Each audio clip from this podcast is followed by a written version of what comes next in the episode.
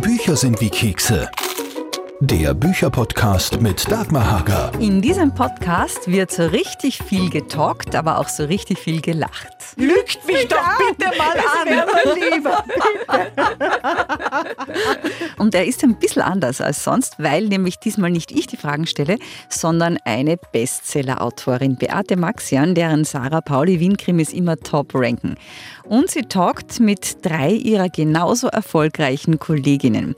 Steirer Krimi-Autorin Claudia Rossbacher, Beate Mali, die hocherfolgreiche historische Krimis schreibt und auch mit Theresa Brammer, deren Carlotta Fiore ebenfalls ganz, ganz viele Fans hat. Ich habe die vier im Vorfeld zur Ladies Crime Night im Linzer Wissensturm zu mir ins Radiostudio eingeladen, die Mikros aufgemacht und gesagt, macht's doch mal. Herausgekommen ist das hier. Ich glaube, eine der häufigsten Fragen, die uns gestellt wird, entweder bei Lesungen oder auch per Mail oder so, ist, wie kommt man auf Themen? Claudia, bei dir war es dieses Jahr die Jagd. Ich habe dich noch nie jagen gesehen und wir kennen uns doch schon sehr, sehr viele Jahre. Wie, wie kommt man auf die Jagd? Naja, das war mal ein Thema, das mir frei Haus serviert wurde, weil ich wohne seit zweieinhalb Jahren in einem Schloss. Also das gehört natürlich nicht mir, aber ich wohne in einer Wohnung im Schloss. Und die, die Jäger gehen bei uns ein und aus. Und insofern wurde mir dieses Thema frei Haus geliefert. Die müssen sich aber schon die Schuhe aus abputzen und naja, die. Sie gehen nicht zu mir, aber in die, ins Jagdkammerl, ins Wildkammerl. Und ich sehe sie halt, wenn sie aus dem Wald kommen. Vor meinem Fenster liegen die äh, erlegten Rehe. Ui. Ja, man, ja, okay. Leichen bin ich ja gewöhnt, also ist ja nicht so. Und äh, ja, insofern lag es wirklich vor der Haustür. Theresa? Dein Thema ist ja eigentlich diesmal, äh, ja, die Wahrheit ist oft schlimmer als die Lüge. Wie bist du auf das gekommen? Haben dir so viele Leute die Wahrheit gesagt, dass du dir denkst, lügt mich doch bitte mal an. Lieber, Aber sagt das nicht. Manchmal ist wirklich, die Lüge ist das Charmantere als die Wahrheit. Es gibt diese weißen Lügen. Also die will ich nicht schmälern. Das ist so, das erleichtert das Zusammenleben gehörig. Wenn man fragt, wie schaue ich heute aus und man hört sehr gut wie vor zehn Jahren, das ist eine weiße Lüge, die höre ich sehr gerne. Aber äh, wie ich draufgekommen bin, keine Ahnung, ganz ehrlich. Ich habe manchmal das Gefühl, ich lese viel, ich nehme viel in mich auf und irgendwas, das ist so wie ein Brunnen, irgendwas kommt dann hoch. Und dann weiß ich, ah, das ist es. Aber das ist eher ein bisschen unterbewusst. Ich kann gar nicht sagen, dass es so von außen wirklich kommt. Und das war total interessant bei den Lügen, weil du das sagst. Ich habe eine Studie gelesen und da steht, jeder von uns wird 200 Mal am Tag belogen haben wir gedacht, wow. Ja, aber das, schön, wie du das ja. formulierst, wird belogen. Du ja. lügst aber auch selber 200 Mal. Nein, die Theresa lügt doch nicht. Die Theresa. die Theresa hat vorher zu mir gesagt, Beate, du schaust aus wie vor zehn Jahren. ja, aber das habe ich selber gesagt. Da hast du nicht gefragt, wie schaue ich aus. Kompliment-Crasher war das jetzt. Nein, nein, nein, nein, nein. Das war ganz Das, das, war das muss man aber schon gemein. sagen, die Beate Mali schaut wirklich aus wie vor die zehn Jahren. Ja, ja, immer gleich. Und das ist jetzt nicht einmal eine weiße Lüge. Ich finde zauberhaft, wirklich. Okay. Also ich sage gar nichts, weil vor zehn Jahren habe ich die Beate Bemali noch nicht gekannt. Aber ein Foto haben wir uns angeschaut, alle. Das war jetzt ja. ganz, ganz ehrlich. Ja, nein, Aber das ist, das ist tatsächlich so. Ich habe nämlich auch so eine Studie gelesen und ich habe vor längerer Zeit mal mit einem Kollegen drüber gesprochen, einem aus Deutschland, der gesagt hat, Ihr Österreicher, ihr mit eurem aufgesetzten Schmäh und mit euren ihr, eurer Hinterfotzigkeit. Er hat es tatsächlich so genannt und ich habe gesagt, wir sind nicht hinterfotzig, wir sind nur einfach charmant. Ja. Und genau das ist es. Darf das ich raten, auch die Weißen. das sage ich, dir dann, auch, du, weißt das, ja, du weißt, wer das war. ich glaube, du warst sogar dabei. Aber ich sag's dann nicht. Ja. ja, und die Beate Mali hat dieses Mal mit, mit äh, Anton und Ernestine äh, das Filmstudio als Thema. Ja. Aber historisches Filmstudio, ja, ja. Ja, also in den 20er, 30er Jahren war Wien ja ein Hotspot für äh, Filmdrehs. Und ich habe diesmal diesen Film Der Rosenkavalier als Aufhänger, der wirklich 25, 1925 in Wien gedreht wurde. Und das ist ein schönes Setting für Anton und Ernestine, um als Statisten dort aufzutreten. War das für dich von vornherein klar, irgendwann kommt das mal oder ist dir das auch so zugeflogen wie die weiße Lüge und die Wahrheit der Theresa oder die Jagd? Ja, ich suche einfach immer Locations, die hip waren zu dieser Zeit. Okay, nicht so wie, so wie ich, wie meine, meine jetzt bei dem Wachau-Krimi, bei meinem neuen, wo meine Lektorin angerufen hat und gemeint hat, du trinkst doch so gerne Wein, könntest du nicht kulinarische Krimis äh, schreiben, wo Wein ein Thema ist. Das Thema ist wichtig, äh, das wissen auch unsere Leser und Leserinnen, was noch sehr wichtig ist, sind unsere Figuren. Ähm, bei mir ist es ja die Sarah Pauli mit dem Martin Stein in den Wien-Krimis, aber jetzt auch äh, die Leo Konrad und der Fabio äh, Gerber. Witzigerweise äh, merke ich auch, dass immer stärker natürlich der Hund bei meinen Leser und Leserinnen ganz wichtig ist. Inzwischen werden die drei als Trio gesehen. Lass ihn bloß nicht sterben, weil nein, das, das, das, das nein, fragen die Leute gar nicht. Nein, du, ich sag's dir, die, die, ich glaube auch, dass die, die Marie von der Sarah Pauli, die Katze, 300 Jahre alt werden wird. Sitzt noch am Grab von der Sarah Pauli. genau, genau. Der Michelin und die Marie vereint. Aber sie werden weiterleben. Und wenn sie nicht gestorben sind oder so irgendwie. Ne? Ja, die Figuren. Fangen wir bei dir gleich an wieder, Beate. Ähm, muss jetzt Beate Mali sagen, ja. dass man uns nicht, nicht verwechselt. Beate Maxian und Beate Mali ist ja sehr, sehr ähnlich. Ne?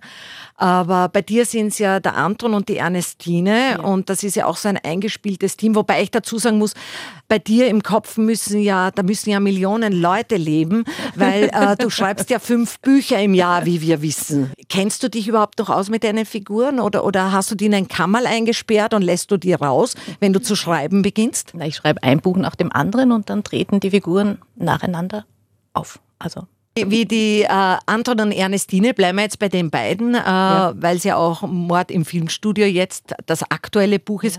Ja. Äh, Im Grunde genommen passen die zwei ja auch in dieses Setting, in dieses historische Setting. War das ein Grund, warum du die beiden so ausgewählt hast? Nein, die Ernestine, der bin ich wirklich begegnet. Die Frau gibt es, die habe ich kennengelernt am Semmering.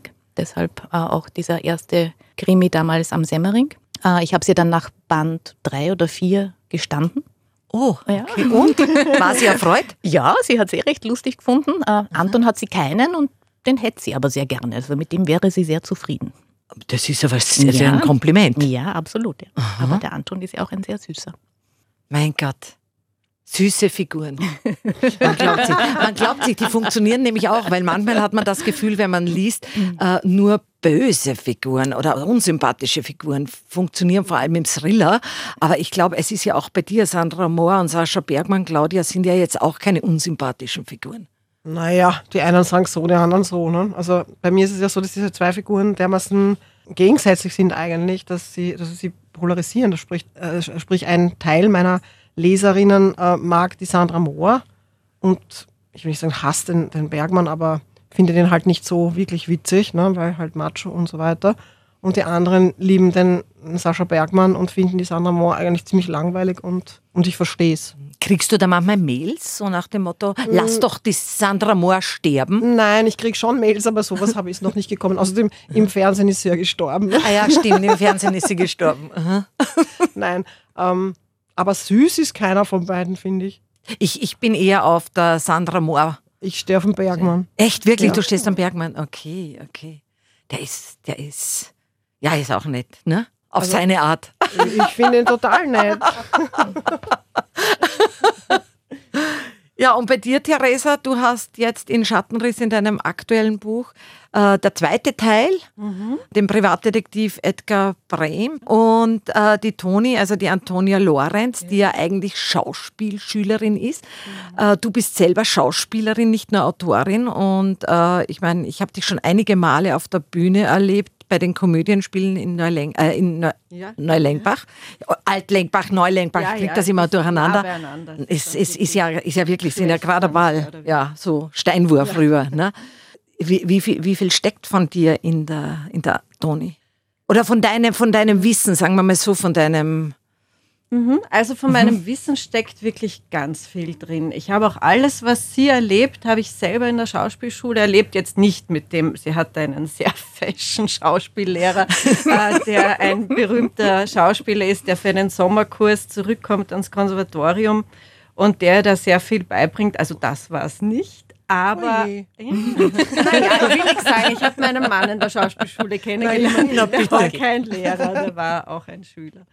Aber alles, was sie dort beigebracht bekommt und alles, was sie durchmacht und so äh, in der Schauspielschule, das habe ich alles wirklich selber erlebt. Und das habe ich auch drinnen deshalb verwurstelt, weil ich habe es geliebt in der Schauspielschule. Es war so schön, diese drei Jahre. Ich bin wirklich so gern, ich war vorher nie so gern in irgendeiner Schule wie in der Schauspielschule da bist du so geschätzt worden für das, was du bist. Und alles, was man vorher irgendwie vielleicht nicht so gut gefunden hat, das war dort auf einmal toll und richtig und du wurdest gesehen.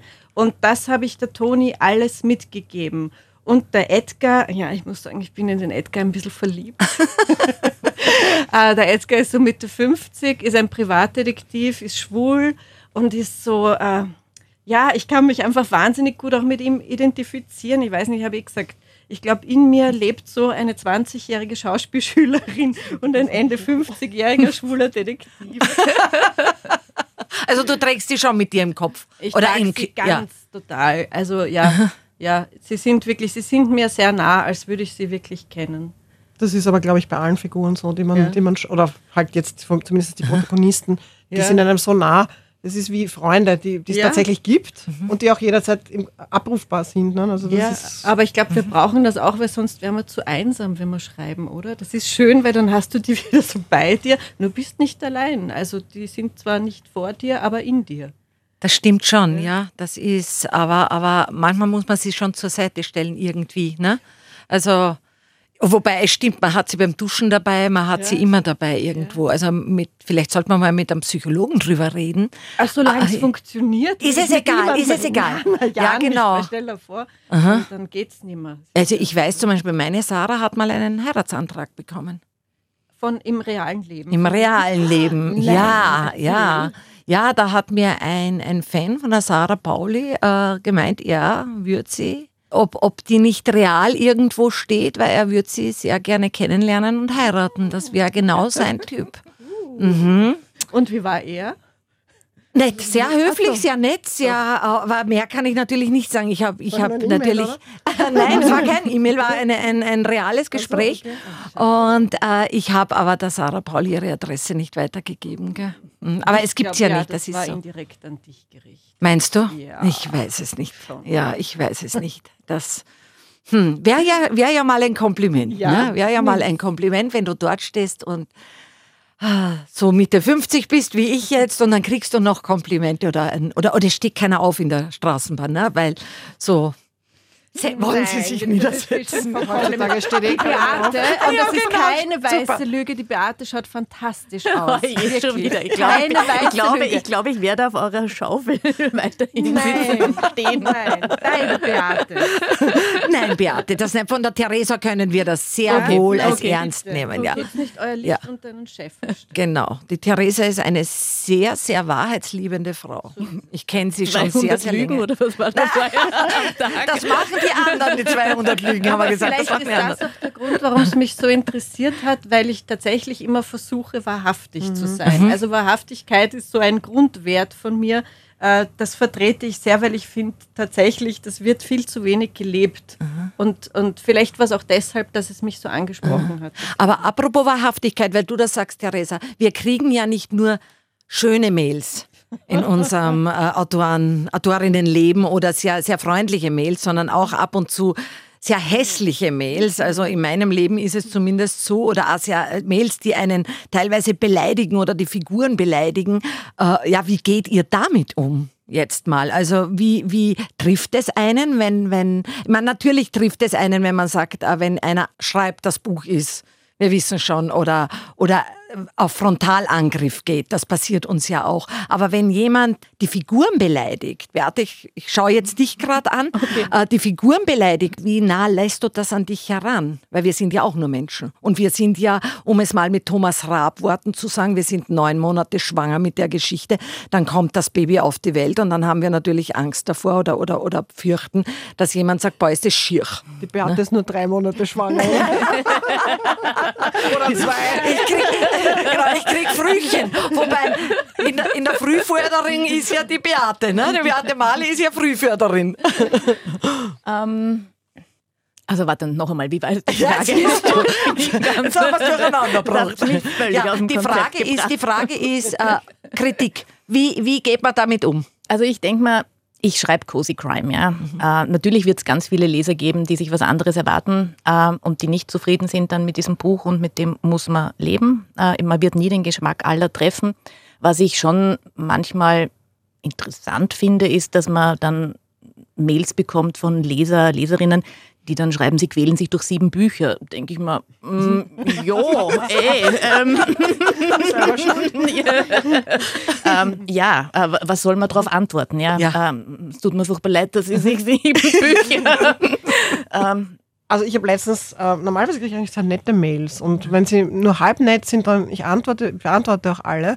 Ähm, und dann nehme ich eigentlich immer so den, den Wind aus den Segeln, weil dann verstehen die Leute das, warum und wieso und weshalb. Ähm, wenn sie es nicht schon beim ersten Mal lesen verstehen. Aber ich habe letztens erstmals wirklich eine ziemlich blöde Mail bekommen von einem Deutschen. Er nannte sich selbst professioneller Leser von einer gewissen Plattform, wo man ja die Bücher halt vorher lesen kann, bevor sie erscheinen, was ich sowieso für einen Schwachsinn halte, weil diese Kritik tut besonders weh, wenn das Buch noch nicht erschienen ist und auch noch nicht weißt, wie es ankommt, ja. Und dann ähm, wirst du quasi in der Luft zerrissen und kannst dich eigentlich auch nicht wehren. Er hat mir immerhin die Chance gegeben, mich zu wehren, hat mir ein E-Mail geschrieben, wie schrecklich doch dieses Buch ist und überhaupt, wie ich dazu komme. Ähm, es gibt eine Passage, wo meine Protagonistin, Sandra Mohr, an einer Siedlung vorbeifährt und in den Vorgärten sind die Mähroboter. Und sie denkt halt so nach über die, über die Mähroboter, weil die, die alles kurz halten und eigentlich daneben ist die, die, die, die Magerwiese, die eigentlich das viel bessere, umwelttechnisch gesehene äh, ist und, äh, und, und sagt, na, hoffentlich wissen die wenigstens, dass sie in der Nacht diese Rasenmäher ausschalten, damit sie halt die nachtaktiven Tiere nicht verletzen ja, oder umbringen. Und, und er schreibt mir, ja, und sie, Sie bauen da eine Idylle auf und dann, und dann mit einem Satz zerstören sie mein idyllisches Bild von dem Rasenmäher auf dem einsamen Rasen. Und ich so, oh, okay.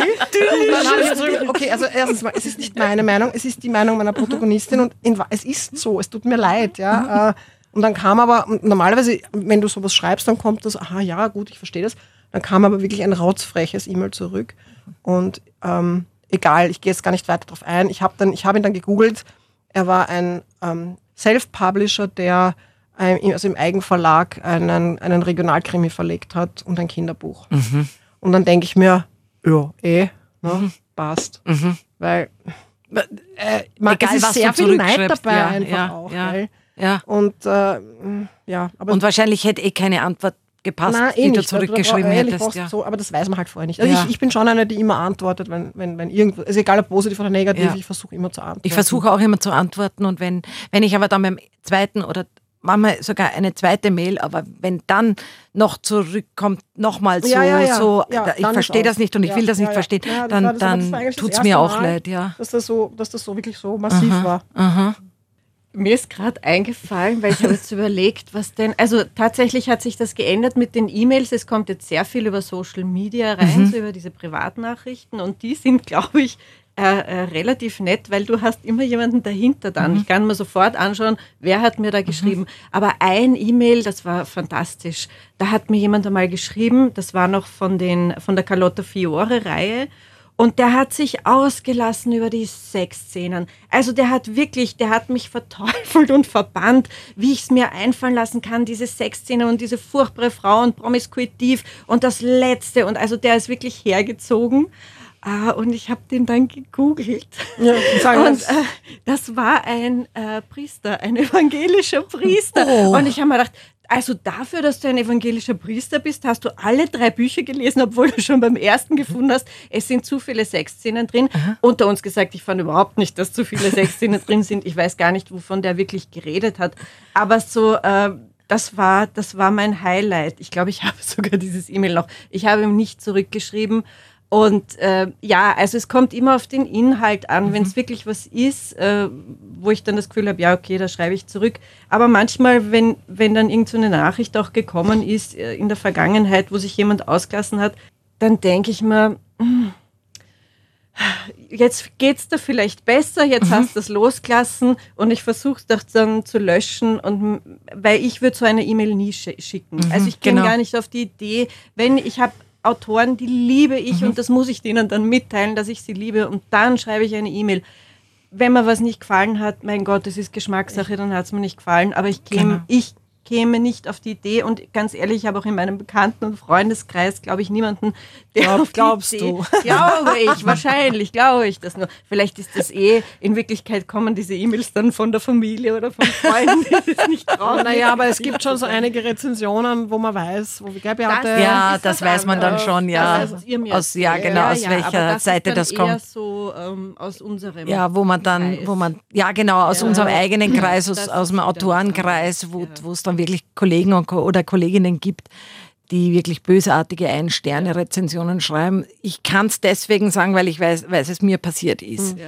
Aber weißt eh, Neid Mhm. muss man sich verdienen. Neid muss man sich verdienen, Aber ja genau. trotzdem, ich, ver- ich verstehe das auch nicht grundsätzlich, warum, warum man sich die Mühe macht, ein Buch zu lesen, das einem nicht gefällt, bis zu Ende zu lesen und dann auch noch die Energie reinzustecken, es zu zerreißen. Was hat man davon? Erhöht man sich selbst dadurch, dass man den anderen niedrig... Ich würde schon einmal gar kein Buch fertig lesen nach 30 Seiten, was mich gefragt, gebe ich es weg? Und dann noch die Energie aufwenden, das, das schlecht zu schreiben. Na, vor allem, Äh, weil es ja, ja auch, äh, wie wir jetzt gesehen haben, auch so, so subjektiv ist. Weil vielleicht ist das Thema nicht das, das Genau. mich anspricht. Vielleicht äh, ist es das Schreibstil. Es ist ja egal, was es ja, dann und ist. das kennt man doch selber. Man liest Ja, was und genau. dann denkt sich, oh, das gefällt mir nicht. Liest es fünf Jahre später und auf einmal, wie konnte ich Genau. dieses Buch nicht gut Genau, finden? genau. Also das ist, man ist ja, man verändert sich auch immer. Da- Eben, Ja. also ja eben und wie, wie du sagst, Claudia, dann diese Energie noch aufbringen. Schade drum. Genau. Kann man ja auch konstruktiv verwenden, Genau. die Energie. Ne? Apropos noch konstruktive, E-Mails. konstruktiv äh, verwenden die Energie. nicht. Apropos konstruktive Energie, äh, gibt es so Szenen, äh, in die ihr euch verliebt? Also ich sage jetzt wirklich bewusst verliebt, während ihr sie schreibt? Und tiefes Nicken, tiefes Nicken, ja. Äh, ja, dann fangen wir doch gleich mal von meiner Seite aus gesehen rechts an bei der Theresa. Welche Szene war das? An welche erinnerst du dich da? Also besonders gut erinnere ich mich jetzt an Schattenriss, weil das ist halt, das habe ich als letztes geschrieben. Und da gibt es eine Szene, der Edgar trifft auf einen, äh, auf seinen Ex-Partner wieder. Der hat ihm vor 20 Jahren furchtbar das Herz gebrochen. Also wirklich schrecklich. Der hat sich so mies verhalten. Und den trifft er jetzt wieder. Und ich spoilere jetzt ein bisschen, weil es kommt eh relativ bald im Buch. Ähm, das ist der Ralf. Und äh, der Ralf hat nicht nur den Edgar so schlimm verletzt, sondern der Ralf ist jetzt auch Priester. Und das ist so das Schlimmste, was dem Edgar passieren kann, weil der ist halt jetzt in wirklich ungreifbare Nähe. Also das ist jetzt, der Ralf ist wirklich weg als katholischer Priester noch dazu. Und äh, ja, der Ralf, ich weiß nicht, ob ihr euch noch erinnern könnt, der Name kommt nicht von ungefähr. Der Ralf, Ralf der. Ja, genau. Das habe ich nämlich mit zehn Jahren gesehen und ich habe es geliebt, Dornenvögel. Und das ist auch so, der Ralf ist sich ähm, seiner Gefühle, was den Edgar betrifft, auch nicht so sicher. Und da gibt es so eine, ein Kapitel, wo der Ralf dann mitten in der Nacht beim Edgar klopft und vollkommen angetrunken ist. Und eigentlich hat er sich angetrunken, damit er nicht zum Edgar geht, aber er hat es nicht ausgehalten. Und dann ist er beim Edgar und steht vor der Tür. Und ich liebe diese Szene. Hast du Also, geweint? Ja, Ja. was heißt geweint und na, alles, alles. Und im Hintergrund war die ganze Zeit vom Henry Mancini das Dornenvögel-Thema, das ich geschrieben habe. Das heißt, du schreibst auch bei Musik? Ja, ja, ja, mhm, immer. so wie ich. Ja. De deine? Ja, ich kann jetzt nicht eine konkrete Szene nennen, weil ich meine, es gibt ja doch schon 13 Steirer Krimis und davor gab es auch schon Thriller, aber ich mag die Szenen gerne, wo ich tatsächlich selber auch weinen muss, ja, während ich schreibe. Weil ich denke mir immer, noch, boah, Wahnsinn, dass, wenn mich das schon so bewegt beim Schreiben, ist es dann erst beim Lesen. Ne? Das stimmt, ja. Ja. Das ist dann, dann, dann stimmt auch die Szene. Ja. Ne? Meistens ist es natürlich die Sandra Moore, der irgendwas Blödes passiert, wenn sie wieder mal verlassen wird oder keine Ahnung, sowas, aber. Ja, da kann man sich dann auch so schön die eigenen Gefühle, wie sie mit 16, 17 oder erste Liebeskummer, kann man sich das so schön in, in Erinnerung rufen. Es ist auch so interessant, was für Dinge hochapern während des Schreibens, weil ich meine, die, die, ich bin weder die Sandra Moore noch, noch, noch habe ich irgendetwas von dem erlebt, was da jetzt äh, im Plot passiert. Ähm, Gott sei Dank war ich noch nie in einen Mord verwickelt. Aber so manchmal kommen schon so, so, so Gegebenheiten aus dem eigenen Leben hoch, wo, wo du gar nicht jetzt weißt, wo das jetzt herkommt. Und das finde ich auch immer recht spannend. Bei der Beate ist es ja eher so, dass du äh, bei den, bei den äh, Kriminalromanen sehr, sehr oft in der Historie äh, verankert bist. Das heißt, Ausschließlich. Ausschließlich. Äh, äh, ist es das oder weil du schreibst ja auch unter Laura Baldini, da kommt ja jetzt bald ein ganz, ganz tolles, großes Herzensprojekt Ja. von dir. Äh, oder ist es eher dieses Projekt, so ein Projekt, weil du hast ja auch über die, ähm, Maria Montessori. Danke. Aha. Über die Maria Montessori als, als Laura Baldini geschrieben. Äh, das ist ja etwas, was ja auch beruflich mit dir zu tun hat oder mit deinem Beruf als Frühforderin.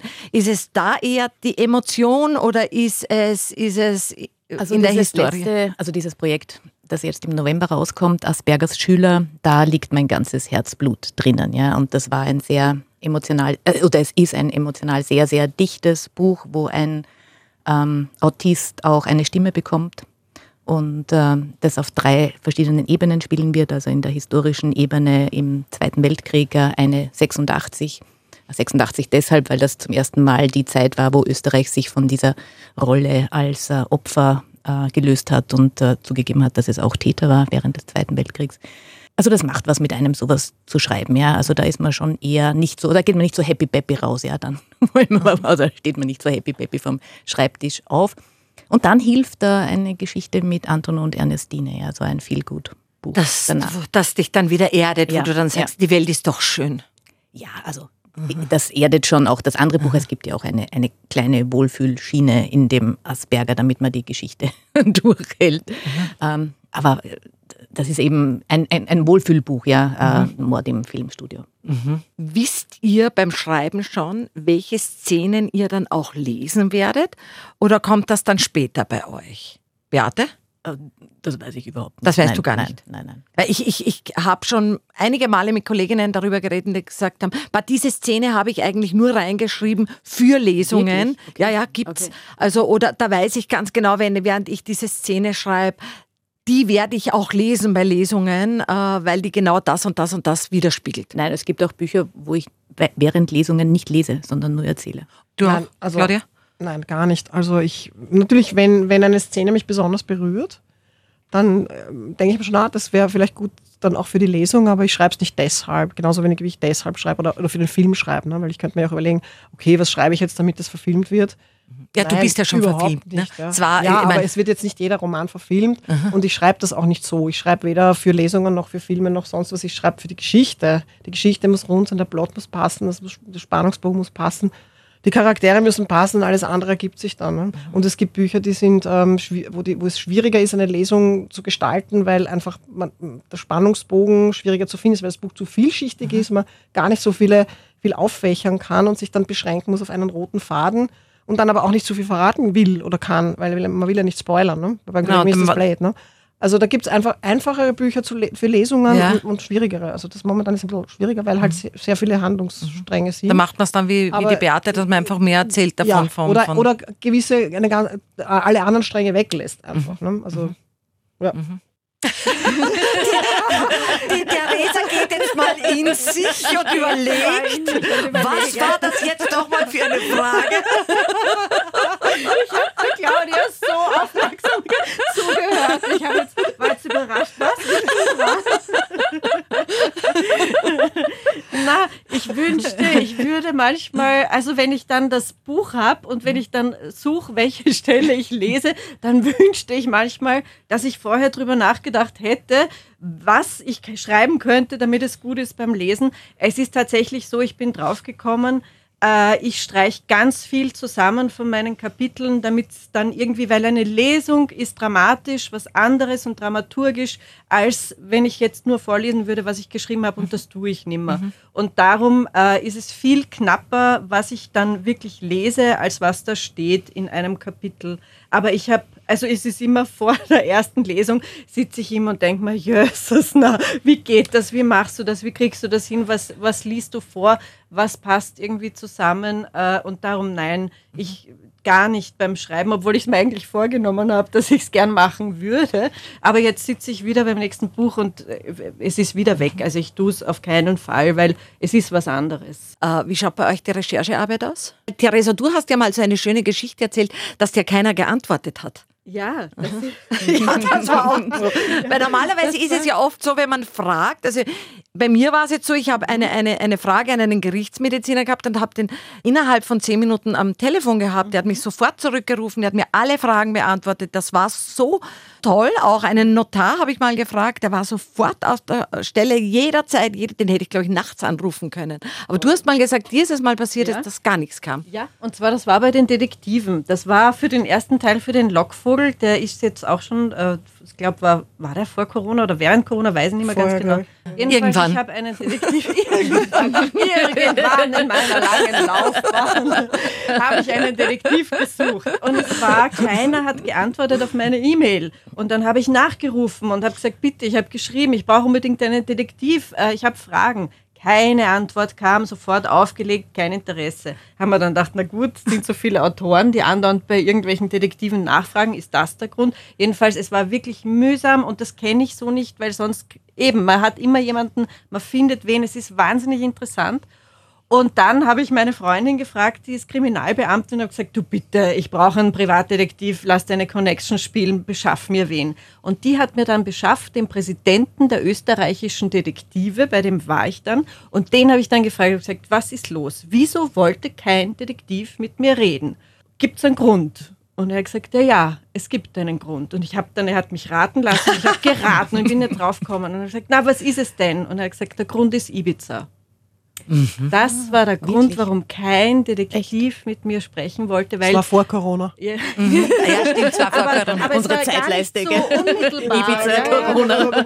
Ja, und deshalb waren die alle so auf der Hut und wollten da gar nicht irgendwie Autorin, wir wissen nicht, was schreibt sie. Nein, da tun wir uns nicht dran wagen. Und das okay. war der Grund. Aber ich habe dann alles erfahren von diesem Detektiv, von dem Präsidenten und ist natürlich alles verwurstet dann im Lockvogel und im Schatten. Aber alle Ähnlichkeiten rein zufällig. Alles rein zufällig, ja, ja, ganz zufällig. Mhm. Ja, genau, das ist auch sehr wichtig, ne? dass wir keine nah an der Realität nein, und nein, doch nein. Fiktion. Ja, ja. ja. Äh, wie hast denn du jetzt beim, beim, bei den Jägern? Hast du, hast du selber geschossen? Nein. Ähm, nein, ich habe natürlich unsere Jäger, die ein- und ausgehen, wie gesagt, äh, gelöchert. Außerdem habe ich eine liebe Freundin, die bei der Jagd Steiermark arbeitet. Mhm und war zudem bei einem Jagdsymposium im Schloss Segau zum Thema Jagen Frauen anders. Echt? Und das war richtig spannend mhm. und deswegen habe ich auch aus den Jägern im Schloss Keinberg, das im Buch Schloss Abelsberg heißt, kein Abel, haha, ähm, habe ich Jägerinnen gemacht, weil die Jagd zunehmend weiblich wird und die Damen doch einen anderen Zugang zur Jagd haben. Doch, also jagen also, die auch anders? Die jagen anders. Also wenn man das jetzt über den Kamm scheren will, es ist mehr, also es ist nicht für die Trophäen, nicht für die Jagdtrophäen, sondern es ist mehr fürs Wildbrett, für das gesunde Fleisch, das nachhaltig regional, das, ich meine, das Wild ernährt sich aus unseren heimischen Wäldern total gesund, ja, ist nicht hormonbelastet, ist, stirbt relativ stressfrei, zumindest wenn man gleich trifft. Und ähm, ja, das, das Fleisch ist absolut bekömmlich und die Damen sind nun mal die ernährungsbewussteren. Und insofern äh, war das schon spannend, mich mit diesem Thema auseinanderzusetzen, zu dem ich vorher überhaupt gar keinen Zugang habe. Und ich liebe seither auch ähm, Wild. Eine, eine neue Entwicklung. Immer. Ne? Das Schöne ist ja auch, wir können uns die Themen aussuchen, mit denen mhm. wir uns beschäftigen wollen. Ich meine, natürlich kommt das, meine Themen kommen immer aus der Region, mhm. aber da kann ich dann innerhalb dessen immer noch wählen, will ich darüber schreiben oder nicht. Mhm. Interessiert mich das? Will ich damit zehn Monate oder neun Monate, wie auch immer, Zwei Monate? Zwei Monate. Nein, nein, nein, nein, nein, nein, nein. Nicht, nicht immer. Nicht immer. Der, der, Blick war jetzt Richtung Beate, die fünf Bücher schreibt im Jahr, aber die sind alle super. Danke. Ja. Wo, wo, wo waren wir jetzt? Ich war jetzt Recherche. auch so auf den. Ja, Recherche, Recherche. Da, gut, du, du hast mir mal von Schönbrunn erzählt. Ja, da war ich dort in Schönbrunn und habe eine, eine Privatführung bekommen. Das war super nett. Ja, das war wirklich sehr, sehr nett. Und ähm, also das mit den zwei, drei Monaten stimmt ja so nicht, weil Asperger war wirklich, also da war die Recherche insgesamt, waren das fünf Jahre ja, Recherchearbeit. Und da ist mein ganzes, also ich habe eine Midlife Crisis Master gemacht an der Uni Wien und äh, meine Masterarbeit ist da auch mit verwurstet in diesem Buch. Okay. Also das stimmt Aha. wirklich, also das ist wirklich akribisch recherchiert. Jeder Brief, der von einem Kind geschrieben wird in diesem Buch, ist ein Brief, den man tatsächlich gefunden hat. Ja. Das sind diese Herzensprojekte, die man unbedingt schreiben möchte. Und genau. wenn dann diese Herzensprojekte noch ein schönes Zuhause in einem schönen Verlag bekommen mit einem schönen Cover, dann freut man sich natürlich doppelt. Und noch mit vielen schönen Leserinnen. Ich wollte gerade sagen, das wäre es dann noch, wenn man dann, wenn man dann weiß, das kommt an. Das ist ja das, was dann unser Herz erfreut. Von dem leben wir, von Luftliebe und unseren Lesern und Leserinnen. Und Themen nicht zu vergessen. ah ja, da war noch irgendwas. Der schnöde Mama, da war noch irgendwas. Da war noch etwas. Äh, außer die Rolling sind ja die wenigsten von uns Multimillionäre. Da nicken wir jetzt alle nur. Da nicken wir jetzt alle nur, da nicken wir jetzt alle Ich nur. zähle gerade nach. Du zählst noch, du überlegst noch, du überlegst noch. Also bei der Claudia Rosbacher schaut es bitte gut, die wohnt in einem Schloss. Hallo. Ja, so, ja, genau, im Schlösschen. ja schon. Das ja, eh, ein, eh, ein, ja, genau. ein, ein, ein Krönchen brauchen Also wir ich, für die ich, du, Claudia. ich, wie ich das letzte Mal dort war, habe ich eine Führung bekommen, Echt? möchte ich euch nur sagen. Ich glaube schon, dass ihr das gehört. Glaube ich auch. Ich glaube es auch. Du sagst es nur so, damit es bescheiden wird. Also ganz, jetzt, mal, jetzt mal ganz ehrlich, ich möchte so ein Schloss nicht besitzen. Das ist Nein, so ich eine nicht. Verantwortung und so eine Verpflichtung und das so in Schuss zu halten. Das ist wirklich ganz, ganz toll. Viel Geld. Und es ist äh, nicht nur Geld, es ist so viel Mühe und so viel Liebe auch drinnen und es wird einfach als Unternehmen geführt. Ne? Es ist eben auch eine Eigenjagd dabei. Und Die Theresa hat jetzt, hat jetzt so die Augenbrauen nach oben. Das, Ich das war jetzt ja. kommen dich besuchen. ja, gerne, jederzeit. Die Beate war schon bei mir. Maxian. Ja, eben, eben. Mali will noch kommen. Die Mali will noch mal. Also jederzeit, wenn ihr an der Gegend seid, Neid vorbei. Sie sind ganz in der Nähe von Graz. Was machen wir denn zum Schluss? Ja, ich weiß schon. Wie geht's weiter bei euch jetzt? Habe ich gewusst, dass das jetzt kommt. Das- Du hast das an das meiner? Stirn, hast du gesehen. Was kommt 2024, meine Lieben? Theresa.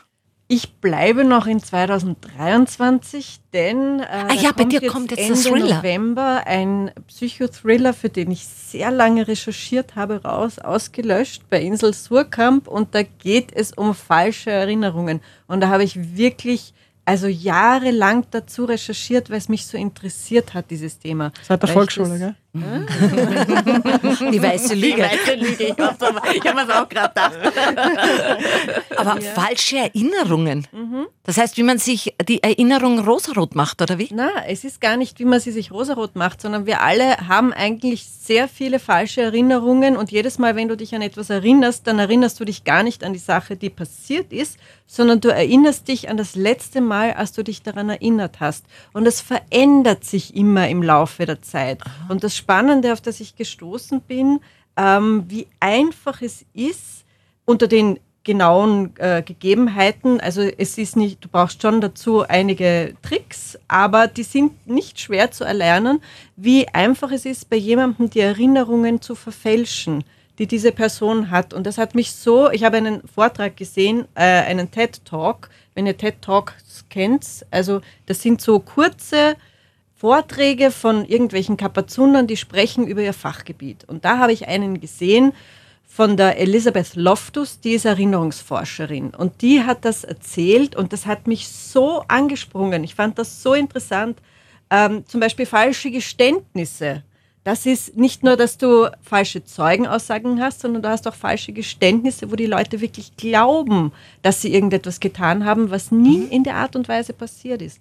Und dieses Buch, dieser Psychothriller kommt jetzt raus im November, Ende November 2023, Und du sagst nochmal den Titel? ausgelöscht. Ausgelöscht von Theresa Brammer. Ja, und äh, ich schreibe gerade am dritten Teil von Edgar und Toni, das wieder äh, erscheinen wird beim Heimann Verlag 2024. Claudia?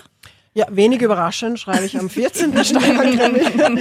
14. Steirer Krimi, der ja, aber auch ganz spannend ist. Also beim, der Plot steht diesmal ganz entgegen meiner Gewohnheiten. Ich plotte ja immer so, während ich schreibe. Ein bisschen, weiß relativ wenig, ermittle mit meinen Ermittlern mit. Diesmal weiß ich ganz, ziemlich genau, was passiert. Ich muss das Buch nur noch schreiben. Haha.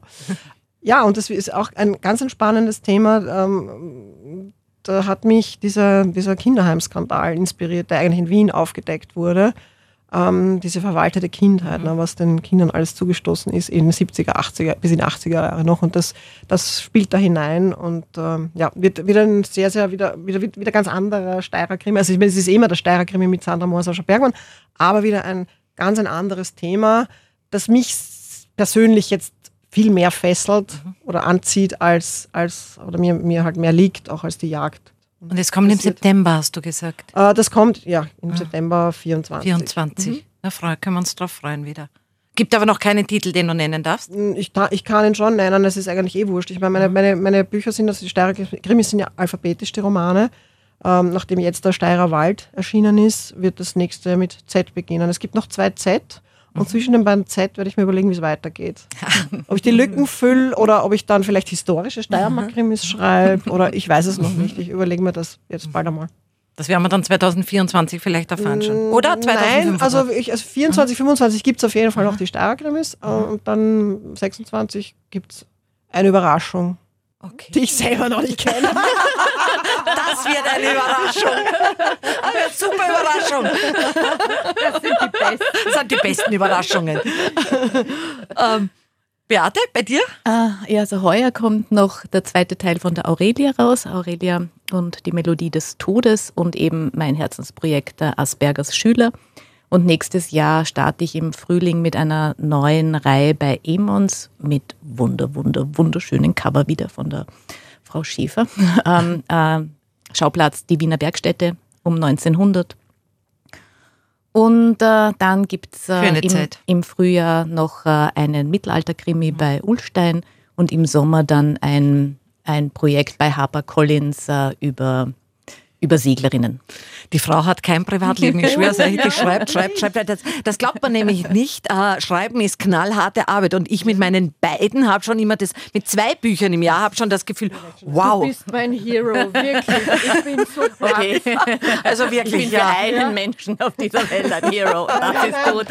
Okay, ja, ich auch. Also du bist. Die Beate Mali ist unsere Heldin schlechthin, ja. ja. Ja, und dann darf ich noch sagen, ich bin 2024, natürlich kommt der 14. raus mit der Sarah Pauli. Diesmal mord ich am Opernball, tut oh, auf dem schön. Opernball, ja. Ähm, und dann im Herbst, September der zweite Teil mit Lou Konrad und Fabio Gerber. Da gibt es noch keinen Titel, aber ich weiß das Thema schon. Und da bin ich jetzt auch so ganz, ganz stark auf der Wohlfühlschiene bei den kulinarischen Krimis. Und Überraschung, Wachau, nach Wein kommt die Marille. Oh. ja. Fein. Wirklich gut ist. Die ist wirklich dieses gut. Jahr selber Marillenmarmelade gemacht aus der Wachau. Die beste überhaupt. Wirklich. Du hast heuer Marillen aus der Wachau gekriegt, sind alle, alle Nein, nein, nein, die haben mehr, wie sie, wie es war, ja. Die ja, haben mehr. Die sind alle abgefroren. Nein, nein, nein, nein, die haben genug, die haben genug, ja. Wirklich. Und mhm. also dieser Geschmack, das ist. Ja. Ich, ja, das ja, unglaublich. Das stimmt. Unglaublich. Machst du ein Rezept auch? Ja. Ja, ja, natürlich. Siehst ne? du, ich werde noch zur Köchin. Ja. Zuerst in Schlösschen und dann zur ja, genau, Beate. dann zur Beate, zur Marillen. So eine Reise. Ja, ja eine genau. kulinarische. Na gut, dann. Und wir fahren jetzt im Wissensturm. Das waren gleich vier Bestseller-Autorinnen in diesem Bücher sind wie Kekse Podcast. Beate Maxian, Claudia Rossbacher, Beate Mali und Theresa Brammer. Alles zum Nachlesen und Anhören gibt es natürlich auch über meinen Blog www.dagmarsbuchwelt.com.